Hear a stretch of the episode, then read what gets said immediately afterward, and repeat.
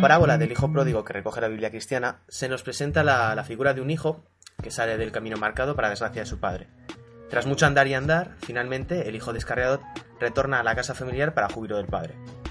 Es aquí, a partir de esta síntesis de una de las parábolas más conocidas, desde donde iniciamos nuestro segundo programa, aquí en The Glue. Un segundo programa que, que tiene como, como, protagonista central a Bruce Bowen, que nos servirá como eje para explicar una de las figuras más importantes del baloncesto moderno, el 3 A través de la figura de la leyenda de los Spurs intentaremos ahondar en cómo surge, cómo evoluciona y cómo se aplica en el juego eh, a día de hoy.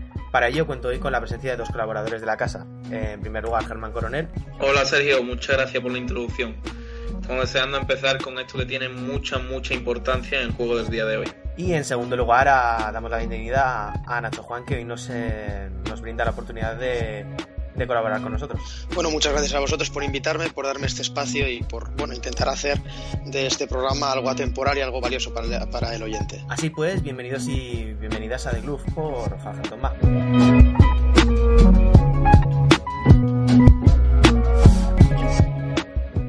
hilando con lo que decía en la introducción, eh, quiero andar un poquillo en, en, la metáfora que esconde todo esto. Eh, Bowen se hace profesional en, en, el 93 y pone rumbo, rumbo a Francia, donde creo que está hasta el 97 o así. Cuando por fin debuta en la NBA con, con los Heat, firma un, contrato muy breve, un contrato de, de 10 días. Todo esto supone pues una danza en el desierto, unas idas y venidas, sin encontrar su sitio hasta que por fin en el 2001 San Antonio eh, le pesca y donde, así como metáfora, donde el hijo se, se encuentra con el padre. Bowen conoce, conoce Popovich. Desde aquí lanzó el guante en primer lugar pues, pues a Nacho.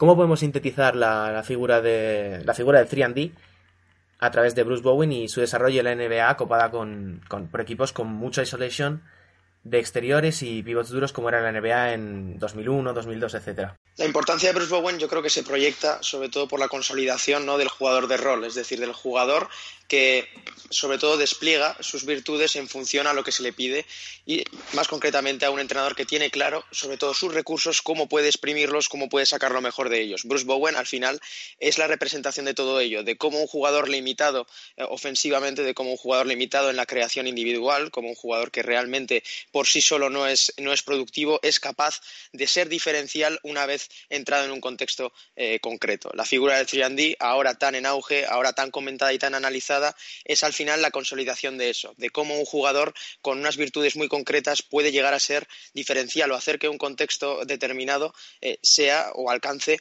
eh, un nivel muy alto de juego.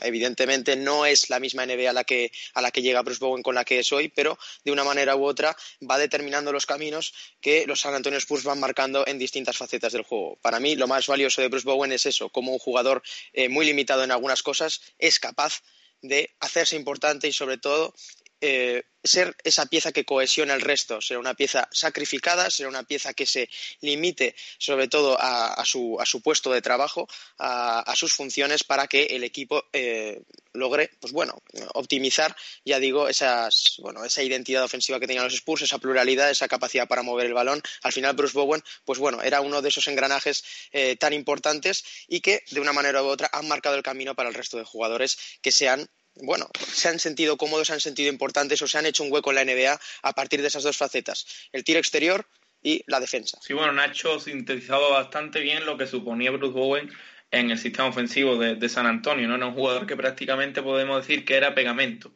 Era pegamento porque a pesar de que no tenía una, una un, un abanico de recursos amplio técnicamente, podríamos decir, eh, sí que tenía oficio y sí que tenía lo que, lo que, bueno, lo que se le pidió al finalmente y lo que, lo que supo demostrar. Eh, leía un artículo de Bleacher Report, de, remontándonos a 2014, en el que analizaban cómo había crecido el, el, uso del triple desde la esquina, ¿no? Y le daba la responsabilidad totalmente a Greg Popovich. Eh, citaban una estadística que me parece bastante curiosa. Y es que en los, primer, en los primeros tres años completos de Popovich en el banquillo de San Antonio, es decir, desde la 96 a la, a la 99, eh, en total no llegaron a, a los mil triples, es decir, aunando estos, estos tres años no llegaron a los mil triples. Solo en la 2000, 2001 ya superaron los mil triples. Es decir, parece que hubo un cambio en la mentalidad de Greg Popovich eh, para utilizar este recurso, ¿no? Para, para, explotar el triple, el lanzamiento exterior. Y esto es algo que ha ido obviamente en crecimiento. Solo hay que ver cómo juega cualquier equipo de hoy en día. También creció mucho el uso de la esquina y sus porcentajes de esa zona pasaron de apenas un 30% a en torno a un 40% desde esa temporada eh, hasta, hasta, bueno, hasta día de hoy casi, que incluso es mayor. Eh, posiblemente esto se deba, mirando a San Antonio únicamente y centrándonos en la figura de Bruce Bowen, al mayor uso del extrapass, a las mejores circulaciones de balón y también a este jugador, a Bruce Bowen.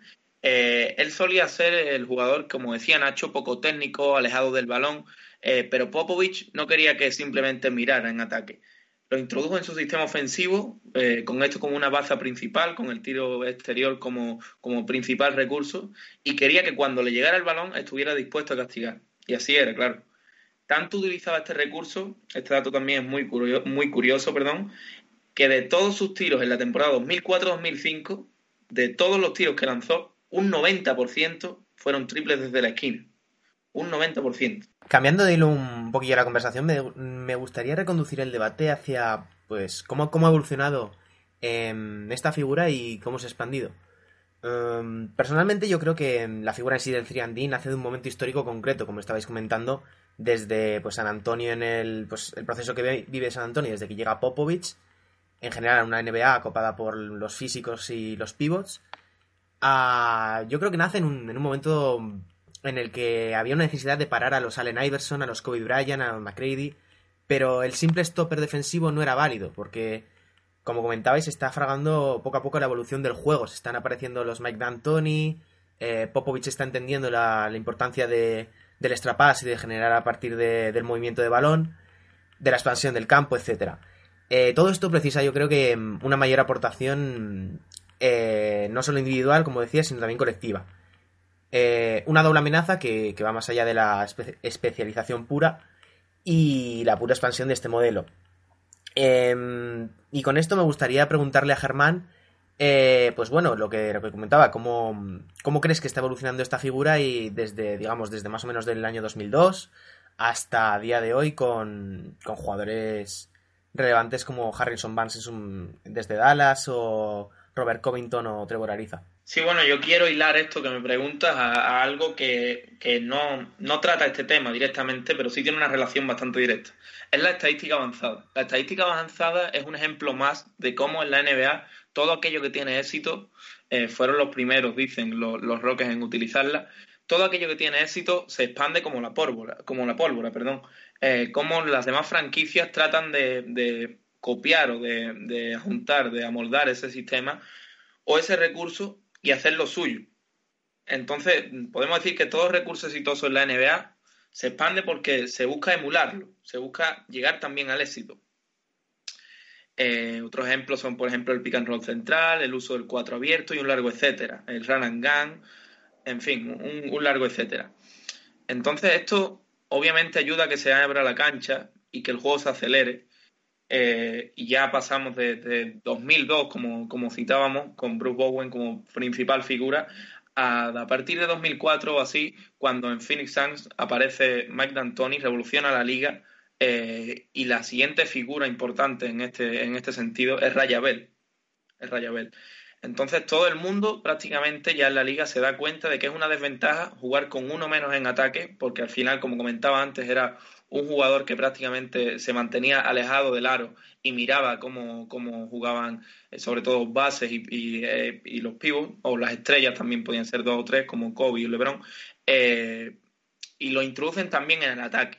Es decir, se dan cuenta, como decía Sergio, de que la especialización es un error y que no se puede elegir ya entre un lado u otro de la cancha, sino que lo mejor es que, el jugador realmente tenga una función clara en un lado y en otro de la cancha, que pueda funcionar en ambos lados de la cancha, que tenga un aporte.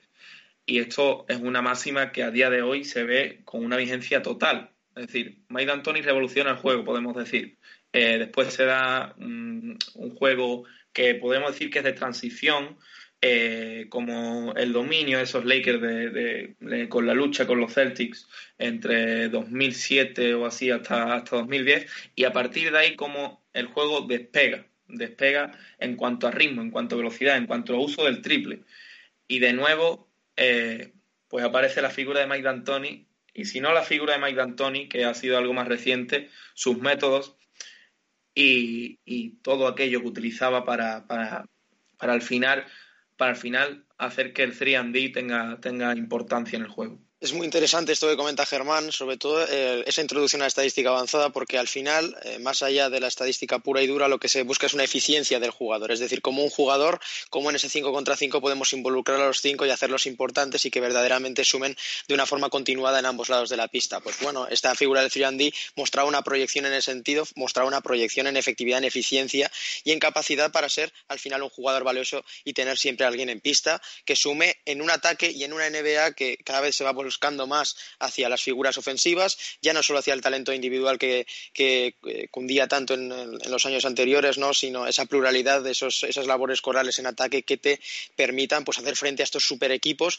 o a esa dinastía de los Spurs que parecía ir siempre un paso adelante en este sentido. Al final, eh, uno y otro intentaban adaptarse a una NBA que eh, iba marcando pautas en este sentido, que podía haber un equipo que jugaba con más ritmo, eh, podía haber un equipo que jugara más pausado, que se centrara más en el pick and roll, pero al final eh, había un elemento común, ¿no? que era la irrupción anotadora de, todos los jugadores. Esa sensación de que había una mayor calidad en la NBA al final estaba, bueno, al final lo que lo que dejaba entrever era que los equipos jugaban mejor, que involucraban a más jugadores en pista que ya no tanto dependían de un, de un solo talento, de una sola referencia ofensiva. Y esto marca el camino hacia la figura del jugador versátil. ¿no? Al final, eh, cuando hoy definimos a un jugador eh, que, bueno, que es un proyecto de 3D, hablamos de un jugador versátil. Eh, siempre van ambas cosas de la mano y yo lo puedo ver también como seguidor de la NCAA y del baloncesto universitario, que al final es una manera de intentar encasillar o por lo menos analizar a un jugador.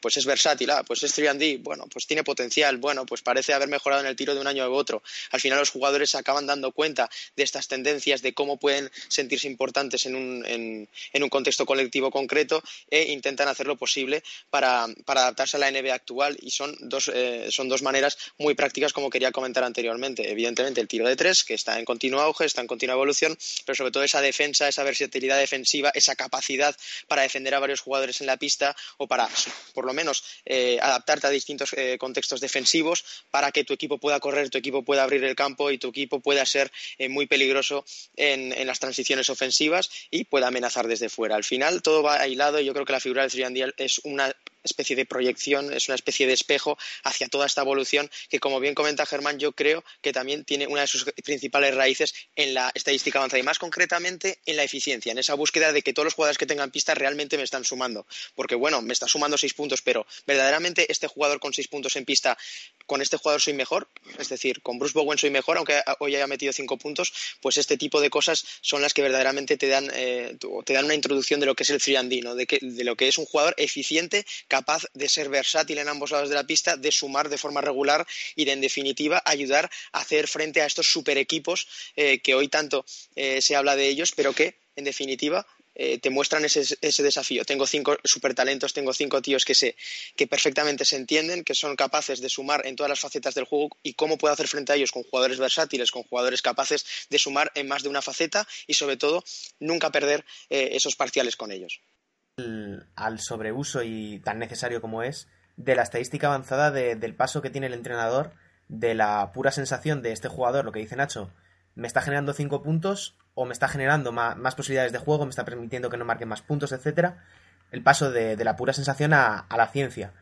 Y todo esto me gustaría andar en lo que estáis comentando, con la aplicación real al juego y más aún con la con lo que podríamos decir que es la, la representación más exagerada y quizás llevada al extremo del, del 3D y del juego en general, de, la, de, la, mm, de lo vertiginoso que es a día de hoy el baloncesto, que es el, el run and gun. Eh, a mí personalmente me parece el eje fundamental dentro de la figura del 3D a día de hoy. Es decir, vivimos unos momentos de, ataques súper rápidos, extremadamente veloces, y la necesidad de dar un golpe en la mesa y frenar, aunque solo sea por, unos instantes, me parece un factor esencial. Es decir, aquí es donde entra la, figura del 3D. el stopper que no solamente te, te aporta atrás, sino que también te aporta adelante con posibilidades de un extra pass, de un tiro en esquina, etcétera. Eh, una figura que, resulta imprescindible en el juego de espacios, donde las esquinas y los bloqueos en transición, de lo que hablaremos más adelante, son, son el ABC. Y me gustaría ilustrar esto con el ejemplo práctico de un, de un jugador que a día de hoy que es em, prácticamente está en boca de todos con la renovación de hace unas, de hace unas semanas. Y es Robert Covington, Robert Covington perdón, de los Sixers, eh, por razones obvias. Hace las mismas de un, de un stopper puro en lo, en lo individual, es decir, robos, em, obliga al par a quedarse sin, sin, bote y al mismo evoluciona en cierta manera la figura del, del, stopper, porque es capaz de interpretar cada línea de pase, o arriesgar y recuperar en, las ayudas colectivas. Y en ataque, pues, pues no, realiza la típica función de poco peso de lanzar los, los carretones o los extra es decir, como podemos ver en Gigi Reddick en el caso de los Sixers o antes en, en Stauskas, sino que ejecuta la jugada hasta el fin y incluso es la, alternativa número uno para, para acabar en canasta desde la línea de tres. Y mm, volviendo a esto, me gustaría mm, lanzarle la pregunta en concreto ahora a Germán y luego ya eh, que Nacho también la desarrolle. Eh, ¿Creéis que dentro del run and gun, del spacing and shooting, es donde mejor se adapta este tipo de jugador a día de hoy o podemos encontrar otro tipo de, alternativas?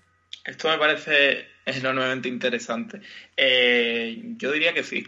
Yo diría que, sí, además sin ninguna duda.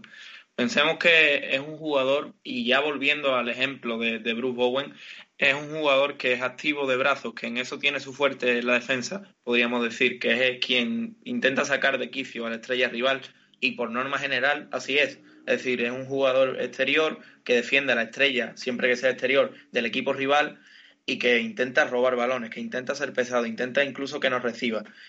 Esta defensa, podríamos decir que una de las cosas más importantes que tiene la defensa actual en la NBA y en el baloncesto en general, es que es una parte del ataque.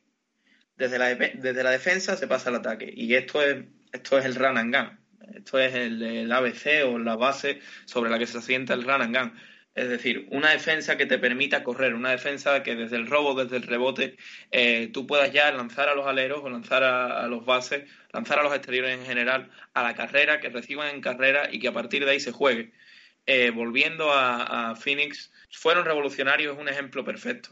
Eh, Steve Nash eh, recibía generalmente en un lado, jugaban pick and roll lateral, atraían la, defensa y ahí estaba en la esquina. Raya Bell, Sean Marion. Hoy pasa igual con Houston, pasa igual con Golden State, que es un ejemplo perfecto. Y quería, quería además puntualizar en el ejemplo de Golden State porque ellos lo que hacen, o la única manera realmente que hay, un poco utópica, o bastante utópica, mejor dicho, de defenderlos, es hacer que el 5 contra 5 sea, se prolongue a toda la cancha. Es decir, que siempre, siempre haya 10 jugadores corriendo, tanto para atrás como para, como para adelante. Entonces, eso es una, eso es una utopía. Es decir, eso, eso no se puede practicar, eso es muy difícil de frenar. Y esto lo hace Golden State, eh, pues teniendo una defensa muy activa, cambiando siempre los bloqueos, buscando robar, eh, buscando agotar posesiones, corriendo desde el rebote y teniendo a cinco jugadores, sobre todo cuando tienen ese quinteto letal que ellos llaman, eh, que, son, que están dispuestos a tirar desde fuera y que así lo hacen. Eh, es difícil encasillar a, cualquier jugador de, Golden State en este molde, en el de 3D, pero claramente es un ejemplo de cómo la defensa y el triple hacen que el juego se acelere. A mí, en cuanto a la figura del 3D, lo que más me resulta interesante, por lo menos eh, por las tendencias actuales de juego y sobre todo los, equipos que se están llevando el título en la NBA, es, eh, es, la parcela defensiva, es la versatilidad defensiva, es la capacidad para multiplicarte en defensa y sobre todo adaptarte a los desafíos que te, que te pone un rival muy completo. Eh, para mí, el mejor ejemplo pues es, Draymond Green, que si bien es cierto, no se puede encasillar como un 3D, viene a marcar el camino de lo que son estas exigencias actuales de los ataques NBA, es decir, ataques eh, muy rápidos, muy fluidos, de juego en llegada, de transición ofensiva, de tres, cuatro primeros segundos de mucha actividad y decisión, verticalidad y decisión rápida para abrir el campo y seguir siendo agresivos y así exprimir las virtudes individuales de X o de Y jugador conseguir frenar esos primeros segundos de, ataque, esas primeras decisiones, eh, esas primeras acometidas a canasta, es muy importante y para ello necesitas jugadores capaces de multiplicarse en ese sentido o de cumplir eh, pues funciones muy distintas. Eh, yo creo que en, esta temporada actual lo estamos viendo en dos ejemplos muy, muy interesantes que son los de PJ Tucker y en Van en el caso de los Houston Rockets, la capacidad para hacer estrecho el campo simplemente a base de cambios defensivos muy agresivos, de ser agresivos sobre balón, pero sobre todo no perder la compostura eh, teniendo en cuenta eh, el rol del jugador con el que he cambiado. Es decir, en Van no tiene problemas para hacer un cambio defensivo con un jugador exterior y después irse a la ayuda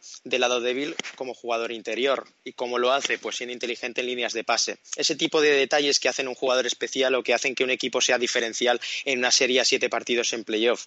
Jugadores capaces de adaptarse a todo lo que te está presentando el rival. Es decir, jugadores que si te presentan este peligro ofensivo, tú eres capaz de adaptarte un poco a él sin intentar eh, desengancharte del, plan defensivo. Al final, la NBA actual es pura versatilidad, ser capaz de hacer muchas cosas en la pista diferentes porque vas a tener una defensa muy preparada y tienes un ataque muy preparado. El baloncesto está muy estudiado, estamos en continua irrupción de conceptos, de, de, de perfeccionamiento, de más talento que nunca, de talento internacional, de diferentes fuentes que al final enriquecen el juego y por ello al final necesitas ser versátil, ser un jugador muy polivalente en el campo y a mí me llama mucho la atención en cuanto a la figura del 3 lo que es capaz de hacer en defensa, porque lo que queda claro es que el triple prácticamente viene a ser una exigencia. Son muy pocos los jugadores que realmente no suponen una amenaza desde el exterior y son diferenciales en la NBA, jugadores que normalmente parten de una, una virtud creativa realmente singular o diferencial o que les hace, pues ya digo, un poquito especial o singular respecto al resto. Pero al final lo que se tiene que venir en común para ser un equipo ganador en la NBA es ser capaz de ser versátil defensivamente. Unas finales de la NBA no se, no se ganan metiendo 140 puntos, sino siendo capaz de meter 110 y ser capaz de, en defensa, contener un ataque de muchísimo talento. El talento en NBA ahora mismo es innegable, las herramientas que ponen los entrenadores a disposición de los jugadores son eh, más ambiciosas que nunca y por todo ello necesitas esta figura del 3D porque es capaz de adaptarse a lo que el rival le va a poner encima de la mesa y de distintas formas y de distintas maneras. Es muy importante para mí la figura del Friandi desde la perspectiva defensiva porque estamos en un momento en la, en la, que la NBA ha alcanzado un nivel competitivo extraordinario y un nivel ofensivo eh, brillante a, todos los niveles y por todo ello la defensa, esos detalles, esa capacidad para marcar la diferencia en una jugada concreta, en un sistema concreto, en un, eh, en un contexto de pick and roll concreto, para mí es lo que verdaderamente es de, determinante perdón, y lo están demostrando los equipos ganadores y, como no, un Golden State Warriors que ya no solo Iguadola, sino también un Kevin Durant que al final es tan determinante a veces en ataque como en defensa. Ahora entramos un poquillo en, en, harina, en, en, lo gordo del juego, en los detalles que, nos, que constituyen un poquillo una categoría en sí. Estoy hablando un poco del, del pick and roll y cómo se aplica al, al 3D. Como decía, como decía Germán y estaba sintetizando antes Nacho, eh, la revolución que empieza con, con D'Antoni nos sirve un poco para poder entender todo este, todo este movimiento que, y toda esta revolución del juego. El simple hecho de mover el, el, bloqueo, el bloqueo directo hacia uno de los laterales genera una serie de, de, ventajas y de, de, posibilidades para el juego que son a día de hoy yo creo que imparables. Es decir, eh, rompes los sistemas de defensa, obligas a decidir a, a, los, a los, jugadores en pista que están defendiendo la canasta y puedes, eh, y puedes generar eh, un pase en esquina, un extra pass o eh, hacer que, el jugador finalice en una bandeja. Eh, al fin y al cabo, todo esto se basa, yo creo que en una situación de 2x2 que genere una, mínima ventaja para producir un mismatch y al fin y al cabo, pues romper los esquemas al rival y hacerle correr en defensa. Eh, a mí me gustaría ahora preguntarle a Nacho cómo ve esta aplicación del 3D dentro del pick and roll y qué jugadores podemos catalogar dentro de, de este, de este gran, de esta gran fast, eh, parte del juego. Bueno, la figura del 3 es muy importante y sobre todo interesante en la parcela del pick and roll porque eh, un 3 completo, eh, bueno, tal vez suene un poco paradójico ¿no? esta expresión, eh, te da muchas alternativas en, en, esta defensa del 2x2. Yo creo que el pick and roll ahora mismo está enfocado en algo muy importante que es el concepto de que el baloncesto es un deporte de decisiones, de toma de decisiones. Es un deporte en el cual tú en el ataque tienes que intentar hacer pensar a la defensa, que está muy bien plantada, que tiene sus recursos, que ha hecho un scouting y que está preparada para, en definitiva, todas las jugadas que tienes en el playbook. Eh, yo creo que la figura del 3 es importante en este sentido porque puede hacer eh, o puede dar pie a, respuestas muy diferentes en el pick and roll y en este sentido, pues bueno, eh, la filosofía de cada entrenador y cada, y cada equipo es, distinta, tanto en Europa como en la NBA, como a todos los niveles del baloncesto. Pues este equipo cambia, este equipo pasa de primeras, de terceros, dejando un hueco entre bloqueador y defensor del bloqueo.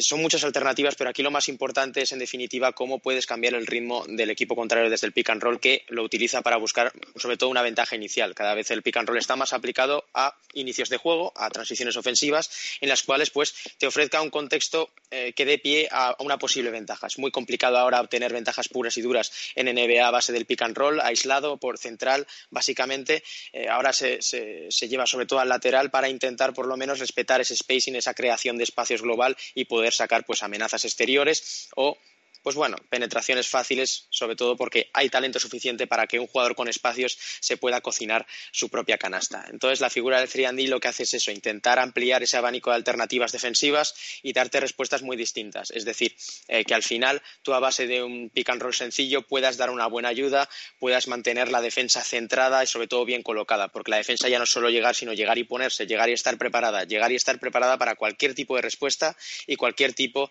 de talento ofensivo rival. La figura de Triandi para mí es interesante en este sentido porque al final eh, pone, más, eh, pone más sentido a, los planteamientos defensivos de cada equipo y sobre todo, pues eso, eh, amplía ese abanico de alternativas, ese abanico de respuestas y no te deja a decisiones rígidas. Es decir, ya la, la defensa del picarol ya no es cambiamos o no, eh, pasamos de terceros, lo dejamos pasar por detrás, lo dejamos tirar de tres, no, es mucho más compleja. Pues cambios agresivos, eh, dependiendo de la situación de partido, de si es minuto final o no, cambio o no, eh, salgo al flash, le intento, en definitiva, pasar de primeros, pero dejar que sea el, atacante quien decida, pero en una situación complicada, es intentar complicarle la vida, porque al final los jugadores ahora tienen muy entrenada esa situación, tanto en ataque como en defensa, y lo que tienes que intentar es que no saque una ventaja inicial o muy fácil, intentar complicar o minimizar al final daños, porque a día de hoy es, una, es un arma muy utilizada, es un arma de que se saca mucho rédito, pero ya no tanto de forma directa como sino a partir de, de esa inversión de balón a esquina o a 45, es decir, cómo puedes hacer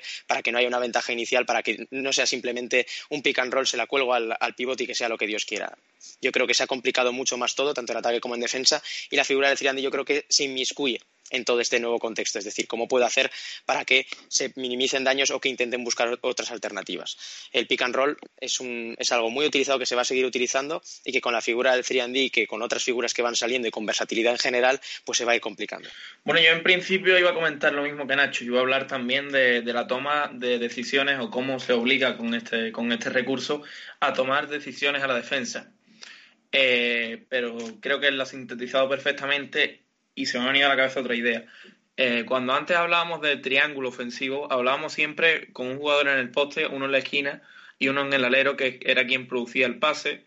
Eh, el hombre de la esquina se situaba en la esquina prácticamente como, como un pase de escape, si hacían un dos contra uno, tener una amenaza, poder dividir un poco la defensa, abrir los espacios.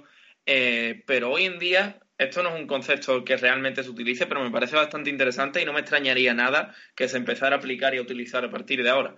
Eh, cuando hablamos de triángulo ofensivo eh, y la podríamos decir que la, atención eh, la, la, tiene el interior, se ve mucho, por ejemplo, en Washington, en Houston, se veía sobre todo en los Clippers cuando, cuando aún seguía Chris Paul allí, junto a J.J. Redick es como en el pick and roll, cuando pick and pop no, que eso sería otra historia, hablaríamos de juego posicional, de unicornios y demás. Hablamos del pick and roll. Eh, cuando se produce la continuación eh, del pivot eh, y hay un mismatch, es decir, hay un cambio y se cambian con un, con un, se queda con un jugador pequeño, con un exterior, o simplemente continúa y tiene la ventaja de la altura de poder rematar por arriba, de poder hacer una eh, ahí atrae la atención y el triángulo se produce entre quien maneja el balón, eh, que es el, base o el exterior, eh, que pasa el bloqueo, quien ha bloqueado y continúa, y el hombre de la esquina, es decir, el 3D. Lo vemos continuamente, continuamente en Houston, eh, con P. Tucker en la esquina, por ejemplo, y Harden, Harden siendo bloqueado por Capela. Eh, lo vemos, por ejemplo, en, Washington, como decía, un ejemplo perfecto, con Kelly Oubre en la esquina, con John Wall eh, teniendo el balón, amasando, y siendo quien continúa Martín Gortat. Eh, es algo muy interesante. Yo, no, yo creo que no se utiliza, pero podría utilizarse bastante porque al final es de la manera en la que más ahora traen la atención los interiores. Esos interiores que, como decía, no son unicornios, no son jugadores que manejan el balón por fuera, sino que son jugadores mm, que ponen el bloqueo y que atraen a la defensa desde ahí.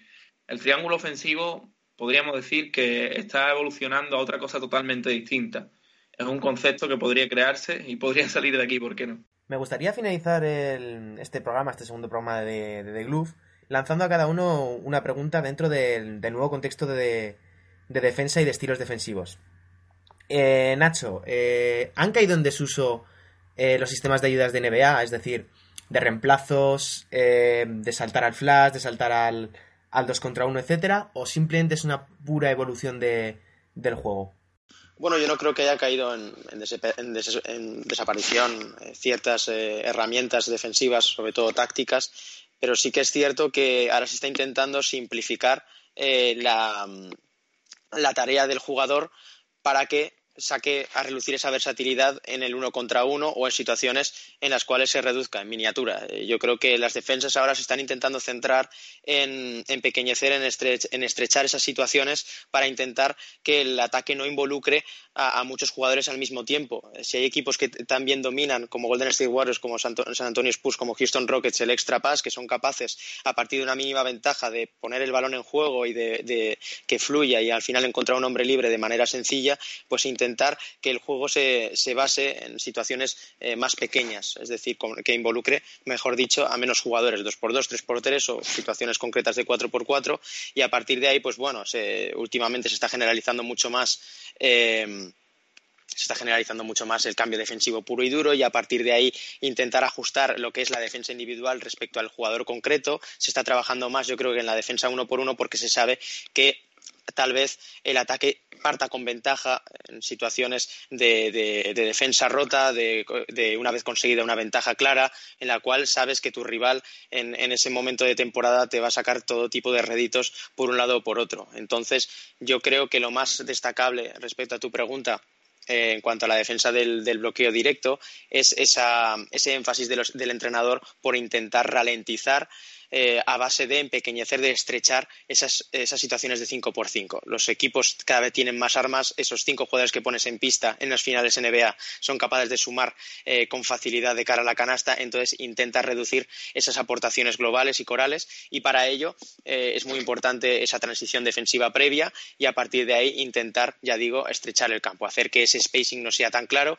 porque todo el mundo está teniendo esa amenaza exterior y de manera fluida todos los equipos son capaces de, sumar de tres con una eh, con una fluidez bastante destacable y sobre todo hablando siempre desde el contexto de, equipos punteros, ¿no? que más o menos son los círculos en los que nos estamos moviendo y a partir de ahí cubrir esa exigencia con situaciones de uno contra uno en las cuales tu defensa versátil, capaz de defender al jugador de balón en el pick and roll como a jugador del rol, sea capaz de hacer frente a ese desafío y que la ventaja no sea tal y que el ataque rival en definitiva, no crea una ventaja sencilla y rápida en un ataque en llegada. Yo creo que es eh, más o menos por eh, meternos en esa foto, en ese paisaje general, es intentar eh, ya no tanto un sistema complejo de ayudas, que hay equipos que evidentemente continúan con, una filosofía concreta defensiva y sobre todo con, detalles muy concretos, con matices. Por supuesto, eso siempre un equipo, sobre todo en el lado débil, hay, detalles aún que, que cabe reflexionar y cabe analizarlos y que cada equipo es un mundo. Pero en líneas generales yo creo que lo que se intenta es eso ¿no? Empequeñecer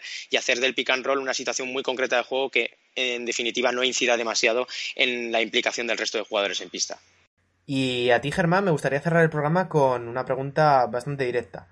Eh, ¿Es el 3D la versión protohistórica de, del actual all-around player como Draymond Green, como André Guadala que había dicho eh, Nacho y compañía? Pues yo creo que no, yo creo que no y creo que no porque de hecho me parece que van de la mano, me parece que para que una figura existe, eh, exista, perdón, es muy necesaria la otra. Eh, se me viene a la cabeza un ejemplo y yo creo que es el ejemplo más claro de, de All Player es LeBron eh, y es de cuando todavía no estaba tan popularizada, se empezaba a popularizar la figura del 3 hablamos de las finales ante, ante Oklahoma y cómo Eric Spolstra leyó la situación y vio que LeBron tenía ventaja en el poste, que sí que es un recurso que hoy prácticamente está en desuso, o se utiliza cada vez menos. Pero bueno, él lo llevó al poste. El all player para mí, eh, no sé si para vosotros, ahora si queréis lo comentáis, eh, es el jugador que prácticamente en cualquier situación tiene ventaja. O, al menos de primera. Ya, ya después habría que ver cada situación y demás. Pero bueno, eh, cómo él hacía que LeBron fuera el poste. Oklahoma cayó, claro. Eh, cayó porque no había manera de defender en uno contra uno ese hombre ahí debajo, en la zona, y entonces pues atraía la defensa de fuera. Esto hacía que el 3D, en ese caso era Shane Batier, también estaba por ahí Mike Miller, amartillaran desde fuera amartillaban. Entonces yo creo que, bueno, que no es que una figura vaya a desaparecer, a desaparecer perdón, en pos de la otra. Yo no creo que una vaya a suplir a la otra. Yo creo que realmente eh, una es muy necesaria para que la otra aparezca. El all-around player es ese jugador que tiene que tener el balón para que sin balón el 3D sea una amenaza. Para que el 3D espere preparado para lanzar cuando la ayuda se lance, cuando la defensa se cierre ante este jugador ante una penetración ante una amenaza de tiro. Entonces yo creo que, bueno, que no es un, prototipo, por así decirlo, de All Player el 3D, sino que realmente van de la mano. Bueno, em, despedir desde aquí a, Germán por estas últimas declaraciones y, por todo el programa. Y en segundo lugar a, Nacho Juan por, por su presencia y, y por el, por el orgullo que supone tenerle aquí en, en The Globe. Bueno, muchas gracias eh, por la parte que me toca. Un placer estar en The Globe y ya digo, un placer.